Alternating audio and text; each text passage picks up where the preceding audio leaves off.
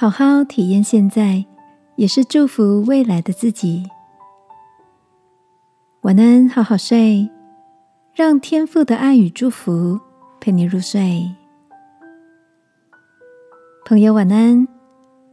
最近的你有什么让你感到热情的事吗？好友 Sara 在电话那头分享着，在疫情紧张氛围的笼罩下。他们公司才以分流上班。为了激励伙伴，老板找了个时机颁发第一季的绩效奖金。而再一次拿到冠军的 Sarah，老板特别加码给了三天的特休，让他觉得好恩典。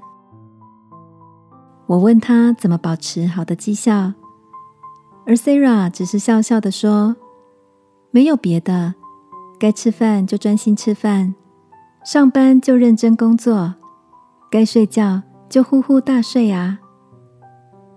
我狐疑的说：“不相信你没有别的特别的方法吗？”Sarah 却只是再次的强调，他就是专注在手上该做的事。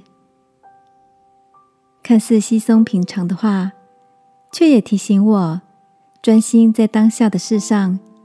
也是值得学习的态度呢。我想到自己常常一边午餐，一边传讯息，一边写着计划案，一边又懊恼着上次的失误。亲爱的，你也像我一样，人在这里，心却飘到好远的过去或未来吗？圣经告诉我们要立志做安静人。让我们也来操练，好好享受现在当做的工作，当休息的时间，不让过去发生过的、未来还没有到的打扰这时候的我们，好吗？亲爱的天父，求你帮助我的心不被环境干扰，而能认真对待现在这个时刻。奉耶稣基督的名祷告，阿门。晚安，好好睡。祝福你，享受这个夜晚时刻。耶稣爱你，我也爱你。